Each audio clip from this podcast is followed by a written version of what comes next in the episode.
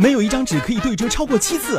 蜗牛可以不吃东西睡三年。人睡觉比坐着看电视所消耗的卡路里还多。老师没教过，我来告诉你。各位好，我是莫林。今天莫林要跟大家说一说，吃鱼好处多，吃的越多就越好吗？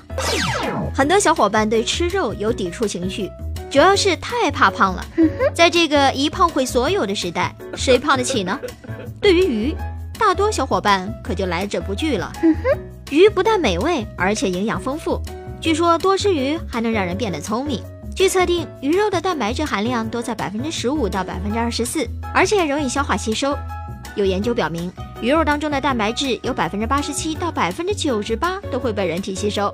鱼肉当中还含有 DHA 等多种不饱和脂肪酸、维生素 A、D、B 六、B 十二以及烟碱酸等。鱼肉中的磷、铜、镁、钾、铁、钙等矿物质元素也比较丰富。如此看来，至少从理论上说，鱼是不可多得的好食材哦。事实上确实如此，多国的科学研究结果表明，沿海地区的居民患帕金森综合症、老人痴呆、心血管疾病等比例均比内陆居民低。丹麦的研究者还发现，经常吃鱼的孕妇可以有效降低早产的风险，而且孕妇经常吃鱼，婴儿也会比一般的婴儿健康、精神。芬兰的一项研究则表明，一周吃一次鱼还能够降低患上忧郁症的风险，预防精神分裂症。总之，几乎所有的研究都表明，鱼可是好东西，应该多吃。那么，吃鱼是不是多多益善呢？自然不是。按照人体需求，总的脂肪量不能超过需要能量的百分之十，而不饱和脂肪酸总量不能超过百分之三十。由于鱼肉当中不饱和脂肪酸含量较高，每种脂肪的单一使用都会有不良反应。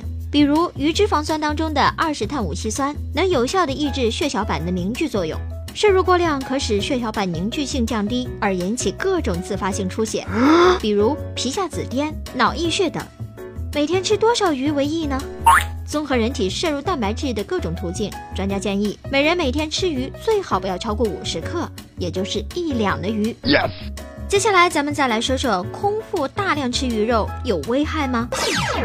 空腹吃鱼是很平常的事情，但是这很可能会导致痛风发作哦。痛风是由于嘌呤代谢紊乱导致的疾病，而大多数鱼本身富含嘌呤。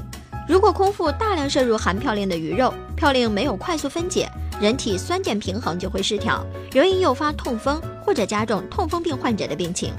因此，在吃鱼肉之前，应该吃一些含碳水化合物的低脂食品，比如馒头、米饭等垫底。用餐当中也可以吃一些含淀粉的蔬菜，比如芋头和马铃薯等，以平衡体内的酸碱度，减轻嘌呤的危害，起到保健的作用。哼哼，这里是老师没教过，我是莫林，感谢收听，下个时段我们再见。